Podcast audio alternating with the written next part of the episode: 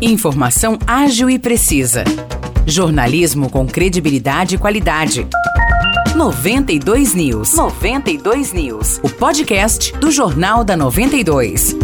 Olá pessoal, tá no ar a última edição desta semana do podcast 92 News. Eu sou Nicolas Santos e você fica bem informado a partir de agora. A secretária de Esportes do Estado de São Paulo, Coronel Helena Reis, esteve ontem aqui em São João da Boa Vista. Ela participou da inauguração do complexo esportivo Areninha Hélio Aparecido Sérgio, o Elinho. O espaço fica ali no bairro Maestro Mourão e conta com um campo de futebol society e uma quadra de basquete 3x3. A construção desse espaço aconteceu por meio de um convênio com o governo governo de São Paulo no investimento de 400 mil reais. A secretária falou sobre a areninha que está espalhada em todo o estado de São Paulo e também sobre outros projetos do governo. E ainda falando de visita de autoridades a São João da Boa Vista, o secretário executivo de Cultura, Economia e Indústria Criativas do governo estadual, o Marcelo Assis, participou ontem à tarde da abertura do 14º Encontros com Shakespeare. Ele representou a titular da pasta, que é a Marília Marton. Ela até participaria do evento, mas não pôde vir por questões de agenda. Marcelo Assis anunciou que o governo vai apoiar a Semana Guilmar Novaes e que a abertura será com a orquestra regida pelo maestro João Carlos Martins. Vamos falar agora da programação cultural aqui na nossa região. No domingo, às seis e meia da noite, a Estação das Artes aqui em São João recebe o show musical Sofrida Mas Não Me Calo, com a cantora paulistana Daniela La Sálvia. Esse show busca valorizar a influência e a presença da mulher na música e na cultura brasileira. A entrada é gratuita. Também no domingo, a companhia La Mínima apresenta a peça teatral Ordinários, às sete e meia da noite, na Estação das Artes. A entrada para o evento é totalmente gratuita, não sendo necessário retirar ingressos antecipadamente. Falando agora de Aguaí, hoje acontece mais uma edição da Feira Gastronômica e de Artesanato às seis da tarde no Ceazinha. A feira, como de costume, tem bastante variedade de comidas e bebidas e também vários produtos de artesãos de Aguaí. E a parte musical fica por conta do cantor Guilherme Straza. E hoje, a partir das quatro da tarde, na Estação das Artes, acontece o encontro de sustentabilidade, inovação e eletromobilidade. Por isso a gente recebeu hoje no Jornal da 92 o David Noronha, que é um dos organizadores desse evento.